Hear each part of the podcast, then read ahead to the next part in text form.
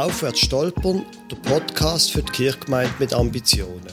Ich bin Lukas Huber, Pfarrer von der reformierten Kirchgemeinde Löningen-Gumpendingen im Kanton Schaffhausen. Und ich bin Anna Neff, stellvertretende Pfarrerin zu Unterempfelde im Kanton Aargau. Der Podcast vom Landeskirchenforum und von Reformiert bewegt richtet sich an reformierte Kirchengemeinden. Wie werden wir von einem Dienstleistungsanbieter mehr zu einem Beziehungsnetzwerk?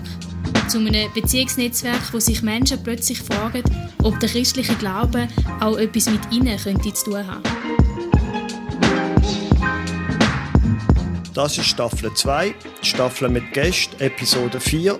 Christina Reibenschuh, was bringt eigentlich das Reushaus?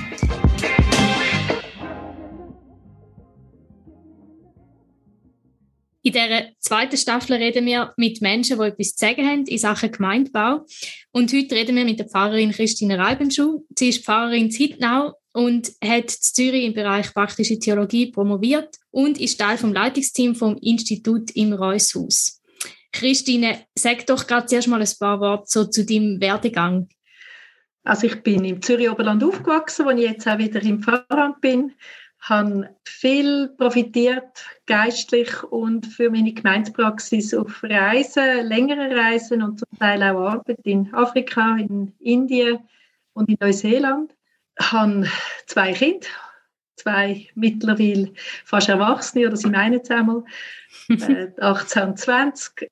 Und auch das ist eine gute Schule zum Gemeindebau machen, nebst dem grossen Garten und den Tieren wo zwei Esel sind, auch die lernen dann Geduld und das ist etwas, was man im Gemeindebau braucht.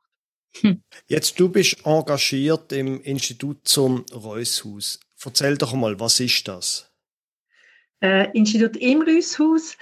Also das Reushaus ist ein Haus, wo tatsächlich direkt an der Reus steht. Wo wir Hochwasser hatten, ist das Wasser 20 cm auf der Höhe von der Scheibe vorbeigeflossen und die Schwänli sind am, an den Fenstern vorbeigeschwommen.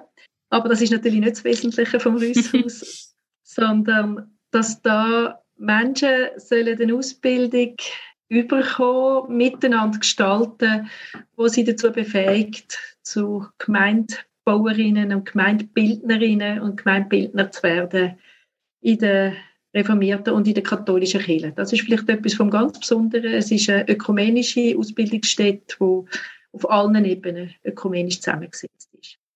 Kannst du noch ein bisschen etwas dazu sagen, wie es zu dem Rüsshaus gekommen ist? Also was so die Leute sind, die dahinter stehen und die Vision, in welche Richtung das arbeiten wollen? Es hat über Jahre eine ständig Reisen nach St. Melaitus gegeben. Das ist ein Institut in, ein Ausbildungsinstitut in London, wo ähm, Kirchenleitungen dazu eingeladen worden sind. Dort ist die Initiative vom Wald Walodür, Walter Dürr, ausgegangen, wo das Institut für Glaube und Gesellschaft an der Uni Fribourg gegründet hat und auch Leiter ist davon. Und das ist immer sehr begeistert aufgenommen worden, die Besuche dort, wegen der besonderen Atmosphären. Und man hat immer gedacht, ah, so etwas müssen wir bei uns in der Schweiz auch haben. Aber es ist dann eigentlich immer im Sand verlaufen. Und dann sind, hat es eine erste ökumenische Reise gegeben, 2019, wo dann tatsächlich die Schnapsidee im wahrsten Sinne vom Wort in einer Bar bei einem Whisky entstanden ist, wo man gesagt hat, das Mal gehen wir nicht wieder heim und es passiert nichts. Wir wagen es. Und dann sind Leute eingeladen worden vom Abt Urban Federer von Einsiedeln, der Rudi Beck, wo Priester ist an der Hofkirche in Luzern, Sabine Brändlin, wo dort mal noch im in der EKS im Rat war und die Pfarrerin ist im Baselbiet oder war und der Valo Dürr dort mal noch. Die haben einfach alle Leute, die sie denken, sie wären interessiert an so einem Projekt eingeladen nach Luzern. Man hat mit 20 Leuten gerechnet, gekommen sind über 50 und man hat miteinander über das Projekt studiert nachdenkt und alle haben am Schluss gefunden, go for it. Es ist ein Wagnis, aber es braucht es. Und so ist es eigentlich dann dazu gekommen. Man hat gleich darauf aber dann einen Verein gegründet, wo das Ganze einfach auch treibt. Mega spannend. Ihr wollt ja im Rüsshaus Leute ausbilden, die die Kirche der Zukunft gestalten. Wie müsste deiner Meinung nach die Kirche der Zukunft aussehen? Es gibt ja zwei Annäherungsarten. Das ist das eine ist wie müsst und die andere ist die Frage, wie wird es? Ja, ähm, ja, beides spannend. es muss, muss eine Kirche sein, die viel stärker noch getragen ist von der Gemeinde selber. Ich glaube, wir haben einfach durch unsere Geschichte, die ich nicht und wo wir auch im Rüsshaus sehr darauf Wert legen, dass wir nicht einfach sagen, jetzt wow, jetzt kommen wir und jetzt wird alles besser, sondern wir stehen immer auf den Schultern von denen vor uns, wo wir ganz klar davon ausgehen, die haben auch das Beste versucht zu geben und haben eine Liebe zur Kirche gehabt. Aber die Zeiten ändern sich. Und früher ist, wir sind ganz stark, und das ist reformiert oder katholisch kein Unterschied, ganz stark kleruszentriert, sage ich jetzt einmal also pfarrerzentriert, reformiert, was ich denke. Wir zahlen Kirchensteuern und dann ist es klar, dass die, die da zahlt werden, äh, die Arbeit übernehmen. Von dem müssen wir wegkommen. Es muss ein Paradigmenwechsel passieren, dass Gemeinden wieder merken, dass sie die Gemeinde sind oder dass es keine Gemeinde gibt. Und dass die akademisch ausgebildeten Theologinnen und Theologen, und davon sind wir alle überzeugt, die braucht es. Aber vielleicht braucht es nicht mehr ganz so viel wir haben auch nicht mehr ganz so viel abgesehen davon, dass die wirklich für die Lehre, für die Theologie und für die Ausbildung von denen, die das dann schlussendlich in den Gemeinden umsetzen, zuständig sind. Weil, wenn wir ehrlich sind, was wir wirklich gelernt haben an der Universität, ist Theologie. Das haben wir gelernt. Und ganz vieles in der Gemeinde, was wir machen, haben wir nicht unbedingt gelernt. Haben wir hoffentlich Begabung oder äh, holen uns noch etwas rein an, äh, Skills. Aber Theologie, wo wir in der Tiefe gelernt haben, die können wir manchmal auch viel zu wenig anwenden. Das finde ich eigentlich schade. Und ich glaube, das ist die Kirche der Zukunft. Vielleicht sind es auch Hauskirchen zum Teil, wo dann vielleicht so Störpfeiler vorbeikommen und dort dann auch Leute unterstützen. Und eben auch Leute, die Gemeindebildung machen und Leute unterstützen in deren Aufgabe, wo sie drinstehen, an diesen Orten wo dann auch Gemeinden entstehen. Das sind vielleicht auch nicht immer nur parochiale Gemeinden, sondern auch Zusammenkünfte von Menschen, die nicht unbedingt einfach nur die gleichen Interessen haben, aber vielleicht die ähnlichen Lebenssituationen sind. Mhm. Und was würdest du sagen, braucht es, damit man dann auch an den Punkt kommt, dass Kirche von der Zukunft wirklich so wird und nicht nur so soll sein? Ganz kurz gesagt meinte ich, ist geistliche Bildung das Entscheidende ich sehe auch in meinen Gemeinden, wo ich ganz viel Liebe Menschen habe, die ich wahnsinnig gern habe, dass bei vielen die geistliche Bildung sehr dünn ist. Ja, durch das, dass immer wieder an uns an Pfarrpersonen delegiert worden ist und die Leute das Gefühl haben, eben so nach dem Motto, betet doch Sie, Frau Pfarrer, Sie können das besser, dass die Menschen auch lernen, dass sie dass sie das eben nicht besser können. Ich antworte dann und sage, nein, das kann ich nicht besser. Wir stehen vor Gott als, einfach als Menschen und schütten ihm unser Herz aus oder auch nicht. Und da braucht es kein Theologiestudium dafür. Und ich glaube, dass es wichtig ist, dass Menschen lernen, zu reden miteinander auch über die Erfahrungen, die sie machen, geistlichen Erfahrungen, die sie machen, dass sie selber Bibel lesen, und verstehen versuchen und miteinander eben auch ins Gespräch kommen. Wieso bin ich überzeugt, entsteht Gemeinde, entsteht Gemeindetheologie. Und so sind sie auch fähig, dann nach, nach außen Antwort zu geben und auf die Bedürfnisse nach außen zu schauen. Weil ich glaube, Gemeinde ist ja nicht dazu da, dass wir uns selber um uns drehen und, und unsere Agenden erfüllen mit Aktivitäten, sondern Gemeinde ist für das gute Leben von dieser Welt da. Und die Bedürfnisse von die, für die Menschen um uns herum. Und die verändern sich ja auch mit der Zeit und mit dem, was halt aktuell an Not ist. Mhm. Du hast jetzt vorher gesagt, geistliche Bildung ist ja wichtig. Ich nehme an, du hast das bewusst nicht theologische Bildung genannt. Was ist für dich der Unterschied? Geistliche Bildung ist die primäre Erfahrung, die wir alle machen. Also die, eben, dass man betet, dass man Bibel liest und sich ansprechen lässt es lässt sich für mich aber nicht trennen von der theologischen Bildung. Von dem mhm. habe ich vielleicht äh, undeutlich geredet. Oder nein, nur die Hälfte gesagt. Ich glaube, im Moment, wo wir anfangen nachdenken über das, was wir erleben in, in unseren geistlichen Erfahrungen, reden wir von Theologie, also von dem, wo es ist ein Nachdenken über dann, oder? Und alles, was Nachdenken über ist, ist bereits irgendwo leer und, und, und, versuchen zu verstehen. Das ist natürlich nochmal Unterschied von akademisch gelehrter Theologie, wo ja mit klaren Kriterien schafft, wo, wo nachvollziehbar sind, auch in einem wissenschaftlichen Umfeld. Aber grundsätzlich ist auch die Laientheologie ein Nachdenken über und dass das dann auch immer wieder gefuttert und unterstützt und vielleicht auch korrigiert muss werden durch akademische Theologie ist für mich auch wichtig, weil nicht alles, was ich mir zurechtlege in meinem, mit meinen geistlichen Erfahrungen, ist auch heilsam und mhm. dort hat die akademische Theologie ganz klar für mich auch eine Korrekturfunktion. Mhm. Aber die Gemeinde muss dann sich auch wandeln. Ja, natürlich. Ja. Wie kannst du das noch ein bisschen beschreiben? Also, dass sie selber sollen lernen beten quasi und in der Bibel lesen. Wie kommt man denn dort an? Ja, das ist, das ist wahrscheinlich die beste Frage, die wichtigste Frage. Ich glaube, es muss wie so ein, ein, ein innerer Paradigmenwechsel passieren. Also, ich meine, es gibt in allen Gemeinden, gibt es Menschen, die das Verständnis ja haben. Also, ich habe noch keine Jahre wo es keine so Menschen gehabt hat, wo, wo ihr geistliche Leben leben, wo vielleicht auch noch ganz altmodisch stille Zeit machen oder in diesen pietistischen Gebieten im Zürich Oberland, wo das Mittagsgebet als Familie zum Teil noch haben, wo man dann die Bibel, die Familienbibel vornimmt und den Abschnitt liest und miteinander vielleicht auch darüber redet. Das gibt es ja in allen Gemeinden, also Menschen.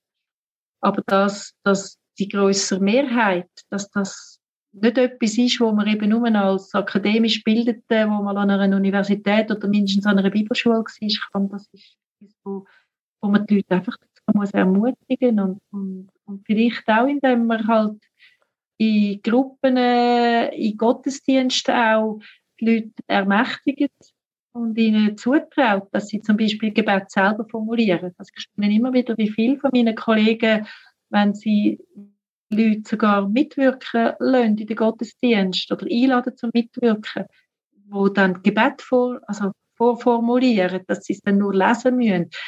Das finde ich immer ein bisschen speziell, weil eben, ich traue den Leuten doch zu, dass sie selber beten können. Und wenn jemand, weil er unsicher ist, es mir zeigen dann schaue ich das selbstverständlich gern an.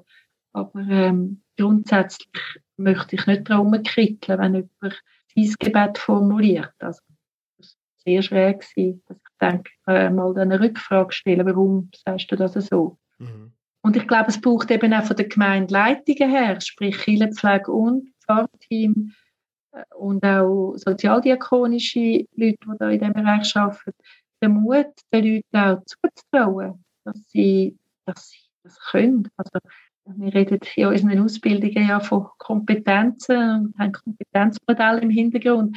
Aber ich glaube, dass auch die Gemeinde kompetent ist. Und dass da der Gemeinde auch viel mehr Kompetenzen zutrauen dürfen und aber auch müssen, damit sie können auch wachsen in dem. Wenn ich jetzt meine Kirchen anschaue, die Schaffhauser dann ist so auf der kantonalkirchlichen Ebene so das Thema Pfarrermangel, Pfarrerinnenmangel ein grosses Thema und so weiter. Aber so geistliche Gemeindbildung, wenn ich das jetzt einfach mal so darf nehmen, also das, was du da gesagt hast, das ist eigentlich nie so ein richtiges Thema. Fehlt da etwas? Ich meine schon, ja. Weil ich glaube, dass schlussendlich alles immer schlussendlich an den, aus dem Herz herauswächst, oder?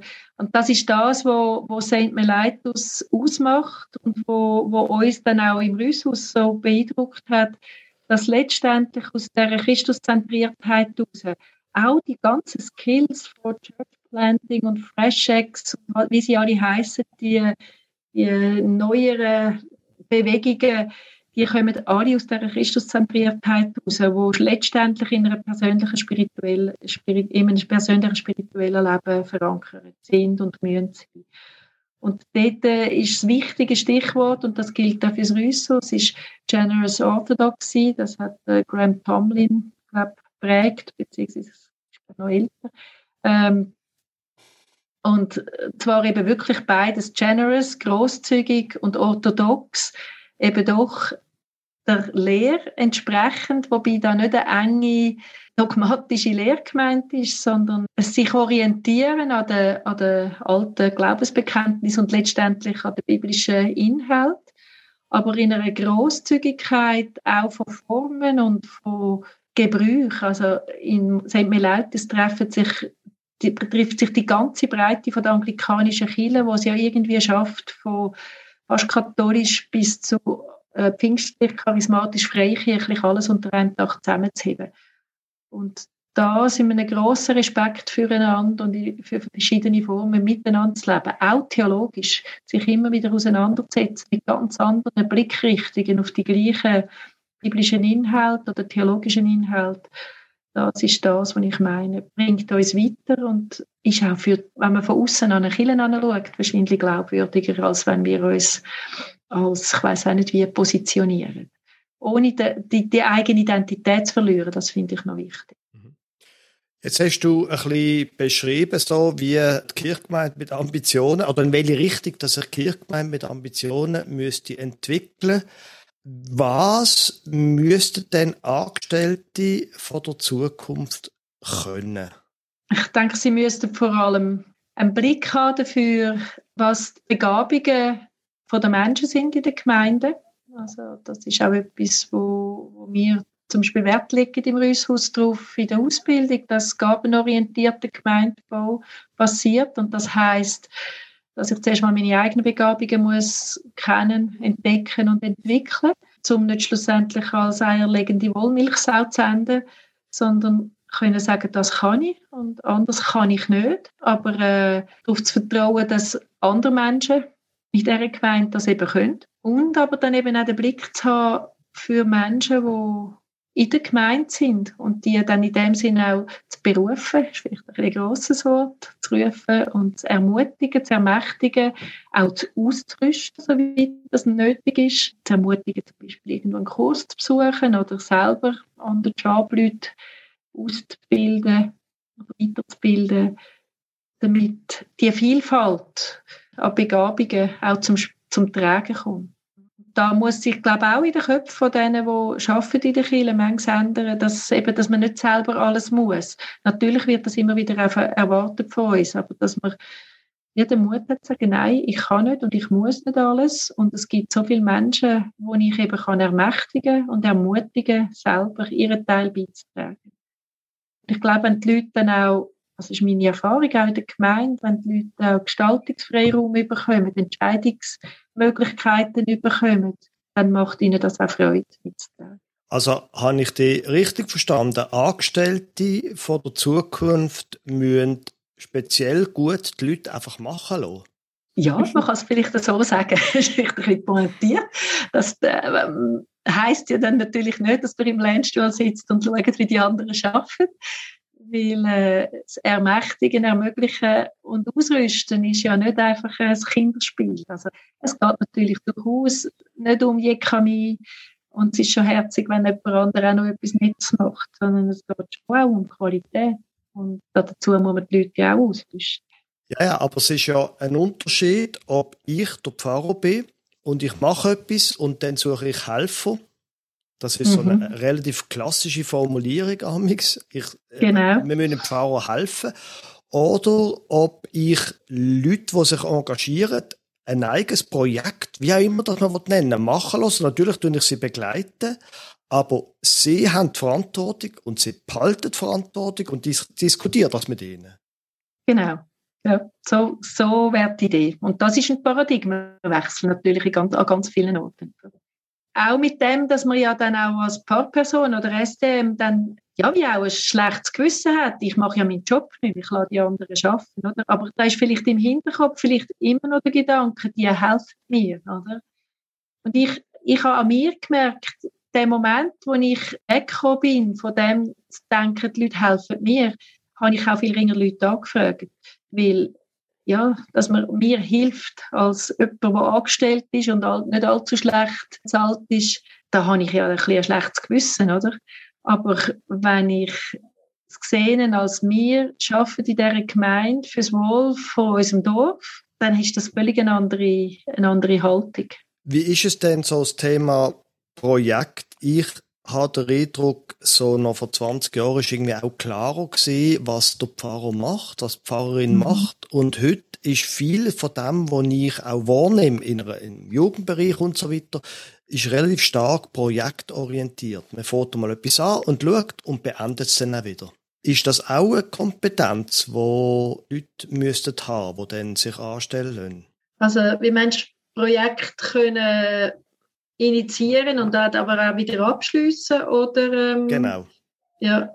Manchmal frage ich mich ob ich einfach altmodisch bin oder ob ich bin nicht so Fan von dem nur projektorientierten. Ich glaube wenn wir also ich muss es vielleicht andersrum sagen Natürlich sind Projekte und so kürzere Einsätze in der, in der Kirchengemeinde oder Beispiel äh, Exerzitien im Alltag, wo vier oder fünf Mal gehen und dann sind sie wieder abgeschlossen und nicht ein Hauskreis, wo für die nächsten 100 Jahre man sich dafür verpflichtet. Natürlich ist das ein Unterschied und natürlich ist, sind so Projekte heute äh, wahrscheinlich wichtig und sinnvoll zu machen. Aber ich glaube, dass wir als Kirchengemeinde, wie auch immer, die dann geformt sind, nicht können überleben auf längere Zeit raus, wenn wir nicht auch einen Strang von Menschen haben, die verbindlich sich auch immer wieder treffen. Und ob das jetzt der Sonntagmorgen Gottesdienst oder der Freitagabend Gottesdienst ist, ist vielleicht nicht so wesentlich. Aber dass es eben nicht nur vier Gottesdienste sind, und ich jetzt gerade lustig finde und nachher nicht mehr, ich glaube, das ist wesentlich. Eine gewisse, ja, ich glaube, das alte Wort Verbindlichkeit, wo ja mit Verbundenheit äh, zu tun hat und, und Verbundenheit untereinander und Treue und einander auch aushalten, auch wenn es mal mühsam wird und mit der Krise miteinander durchgehen. Ich glaube, es braucht beides, die Projektorientiertheit und das Aufbauen auch von einer, von einer Kerngemeinde oder einer Kerngruppe, die verbindlich miteinander ein Stück weit geht. Ja, das leuchtet ein, ja. Etwas, was mich noch wundernimmt, ist, ihr wenn ich es richtig verstanden habe, bildet ihr im Rüsshaus ja auch ein Stück weit Pionier aus. Mhm. Und wie müsste denn, wenn jetzt eine Kirchengemeinde sagt, wir möchten so Pionier anstellen bei uns, wie müsste das Arbeitsumfeld gestaltet sein, damit sich die auch wirklich einbringen können? Also das Entscheidende ist auf jeden Fall, dass man die Pionierarbeit nicht dem Pionier äh, delegiert.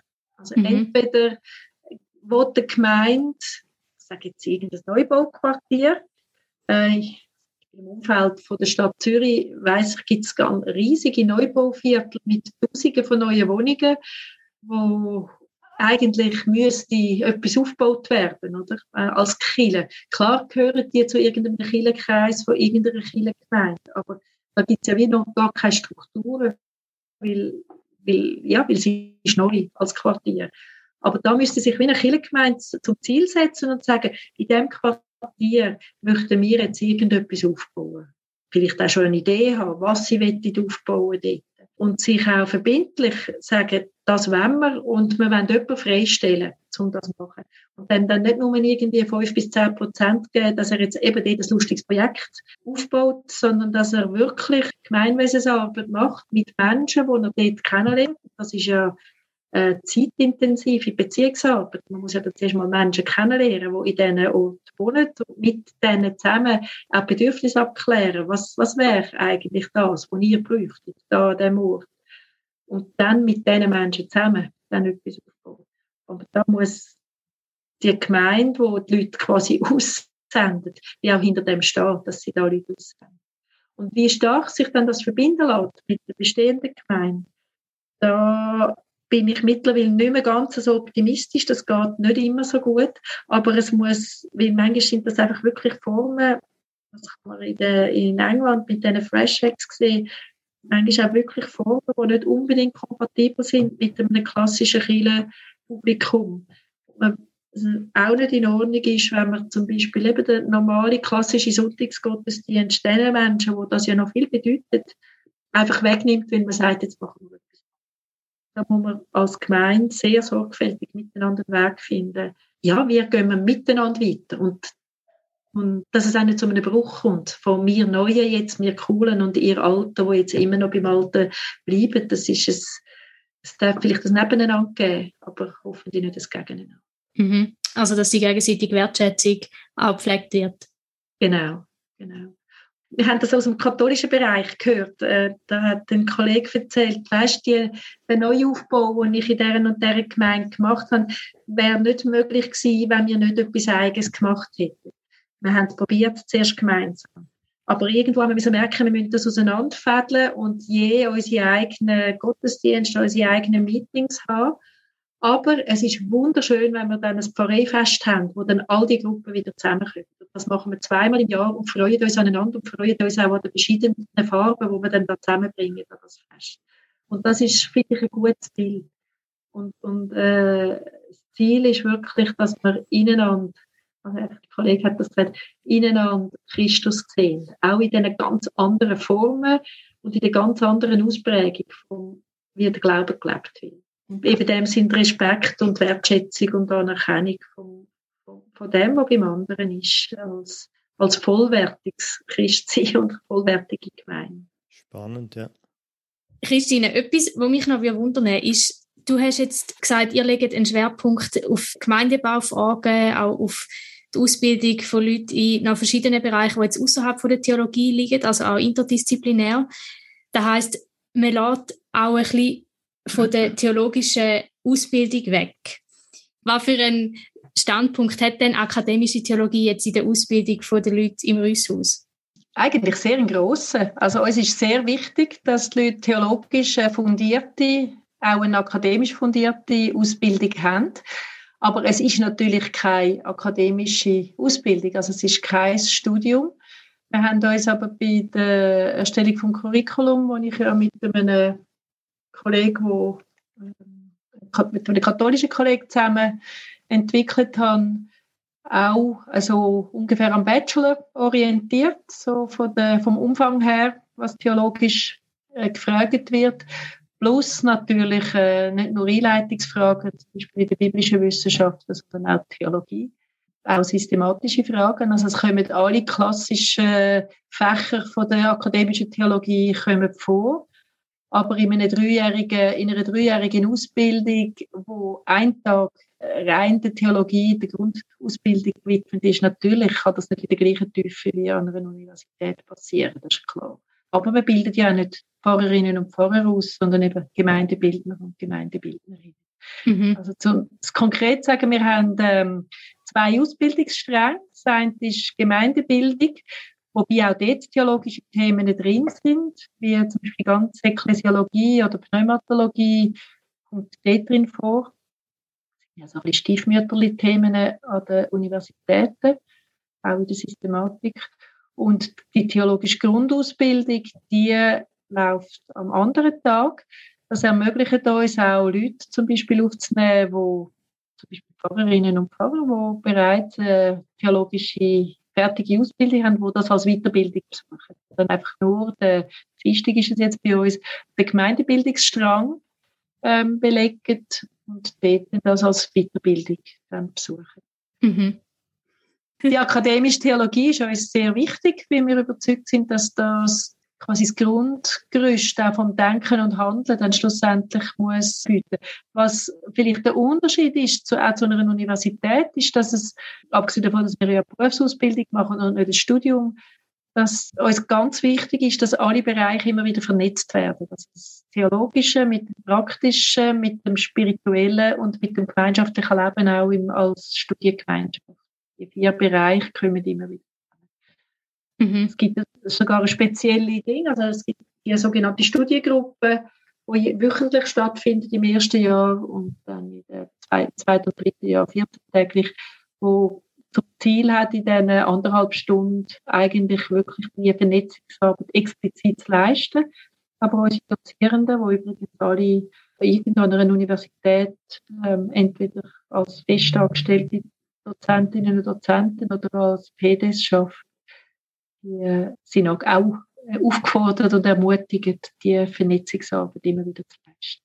Mhm. Also in dem Sinn geht es auch nicht um eine Ersetzung von der bisherigen Pfarrausbildung, sondern eine Ergänzung. Ja, es ist auch ein anderer, also eben, es ist keine Pfarrerausbildung, mhm. das müssen wir einmal wieder deutlich sagen, das hat vor allem an den Universitäten zum Teil Ängste ausgelöst, dass wir quasi eine Alternative zu ihnen bieten. Wir sehen uns als, ganz klar als Ergänzung, auch zu einem TDS zum Beispiel. Wir haben einen anderen Schwerpunkt als die TDS. Also wir machen zum Beispiel eigentlich keine diakonische Fächer. Das ist ganz eine andere Ausbildung. Ja, danke vielmals für all die Antworten, die du uns gegeben hast. Wir haben noch eine Abschlussfrage, die wir allen stellen. Und zwar nimmt es uns Wunder, was gibt dir Hoffnung für die Kirche? Kirchengeschichte. Wenn ich in die Kirchengeschichte schaue und sehe, was in diesen 2000 Jahren die alte Dame Chile schon alles überlebt hat, dann macht mich das hoffnungsfroh, dass Gott uns auch jetzt nicht im Stich lassen wird und uns nicht wird aufgeben, was mich zwar immer wieder auch erstaunt, aber er macht das ganz offensichtlich nicht. Und dann wunderbare, tolle junge Menschen gibt, die sich engagieren, nicht nur jetzt in unserer Ausbildung, sondern auch an theologischen Fakultäten und Theologie studieren, wo ich denke, da kommt ganz viel Potenzial in die Kirchen hinein. Und das Dritte, was mir Hoffnung gibt, ist, dass ich den Eindruck habe, dass an vielen Orten so neues Leben oder der Wille zur Erneuerung aufploppt in vielen verschiedenen Gemeinden. Und das finde ich wahnsinnig faszinierend und find, bin glücklich, dürfen Teil in dem Ganzen zu sein. Mega schön.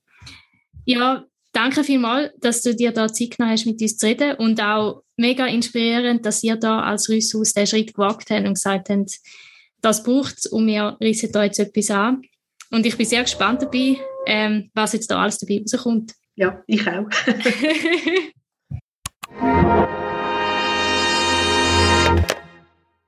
Anna, wir sind zurück im Studio. Was ist dir geblieben von dem Gespräch mit der Christine Reibenschuh? Ich finde grundsätzlich einfach mega cool, dass sie als Rüssus den Schritt wagen und auch sagen, offensichtlich hat sich das Bild von Chile verändert und auch das Aufgabenfeld von Angestellten sich verändert. Das heißt, wir brauchen Leute, die ein neues Skillset mitbringen, eine neue Ausbildung mitbringen. Mhm. Und ja, wir gehen das jetzt an und machen das jetzt einfach. Ja, ich muss ehrlich sagen, in, in dieser Klarheit ist mir das selber gar nicht bewusst gewesen. Bis jetzt ist irgendwie klar in der Kirche, es gibt Pfarrerinnen und Pfarrer. Und dann gibt's Sozialdiakoninnen, Sozialdiakon.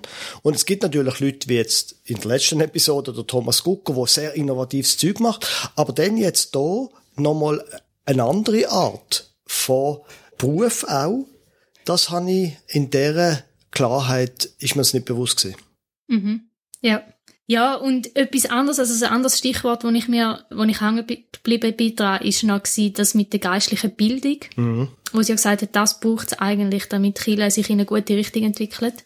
Und ich habe mich echt ein gefragt, wo findet denn die geistliche Bildung überhaupt statt innerhalb vom Gemeinsleben? Und gemerkt, dass ich da schon auch ein bisschen am Stolpern bin, weil, also wenn man jetzt geistliche Bildung auch versteht als der Ort, wo Menschen lernen, auf ihre persönliche Art und Weise ihren Glauben pflegen können, dann ist das ja weder in einem Gottesdienst noch bei irgendwelchen Erwachsenenbildungskursen. Auch Hauskreis decken das nicht wirklich ab, sondern am ehesten vielleicht noch so etwas wie eine Kollegin von mir hat letztens erzählt, sie ist bei einer Exerzitienwoche dabei gewesen und hm. hat dort eigentlich zum ersten Mal richtig auch eine Art ein Coaching bekommen drin, um ihre Form von der Spiritualität finden und mal mit jemandem über das reflektieren, was denn ihren Zugang ist, wie sie den Glauben lebt. Und dort habe ich gedacht, das ist doch eigentlich die Aufgabe, die wir als Pfarrpersonen haben. Oder eben auch die Expertise, die wir mitbringen. Und Leute könnten drinnen coachen und in dem Sinn geistliche Begleiter sein, die den Menschen helfen können, ihren Zugang und ihre Form vom christlichen Glauben zu finden. Und das ist mir so ein durch den Kopf, was sie geistliche Bildung gesagt hat. Dort hat es natürlich noch andere Sachen auch noch drin, nicht nur jetzt die persönliche Form von der Spiritualität, aber das ist der Punkt, wo ich gedacht habe, ja, dort hätte ich noch ein bisschen weiter drüber nachdenken. Mhm. Sie hat natürlich auch von Mitarbeit, zum Beispiel im Gottesdienst geredet, über das Gebet zum Beispiel, dass die Leute sollen dann in einem Gottesdienst eben Gebet selber formulieren und auch vortragen. Du lernst natürlich tatsächlich durch selber machen auch sehr viel für dich selber. Also quasi die Idee, dass man auch, mit dem man Menschen integriert und mitarbeitet, sie auch bildet. Mhm. Ja, wobei ich da im Fall ehrlich gesagt, gerade beim Gebet finde ich das noch schwierig, weil wenn ich vor Menschen im Gottesdienst beten und in dem Sinne auch so ein bisschen stellvertretend für die ganze Gemeinde beten, würde ich sagen, ist das auch noch ein bisschen anders als in meinem persönlichen Gebetsleben so. Das ist sicher so, ja. Und gleich lernt man etwas dabei, mhm. wenn man selber sich engagiert. Und das andere, denke ich, ist auch eine Frage von der Kultur. Und dort kommen wir ja wieder in esoterische Gewässer. Also, jetzt gerade vergangenen Sonntag ist Betttag gewesen. Da haben wir ein Zeitfenster Gottesdienst gehabt mit einem Team, mit einem Zeitfenster-Team und unser Kirchenstandspräsident hat predigt. Und zwar am hohen kirchlichen Viertel quasi, am Betttag, also gut, es ist eigentlich ein staatlicher Viertel, egal. Und mit dem, dass eben nicht immer der Pfarrer predigt, sondern auch mal jemand anders, mit dem prägst du natürlich auch eine Kultur, dass die Leute sehen, ah, offenbar über einen Glauben reden ist nicht ausschließliche Aufgabe vom Pfarrer. Mhm. Ja. Ja, das stimmt. Und das fördert natürlich dann die Reflexion über die eigene Theologie, so. Ja. Ja. Das ist auf jeden Fall ein spannendes Gespräch mit Christine Reibenschuh. Ja. Jetzt, Anna, gell, du hast noch etwas sagen zu den Shownotes. Genau.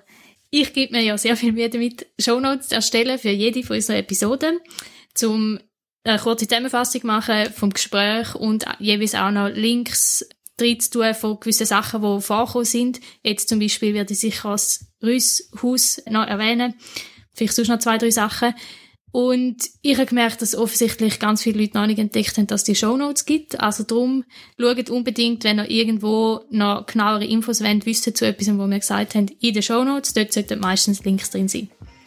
Gut, dann war es also gesehen von der Episode 4 in der Staffel 2 mit Gästen, das mal mit der Christine Reibenschuh von Aufwärts stolpern, ein Podcast für die Kirchgemeinde mit Ambitionen.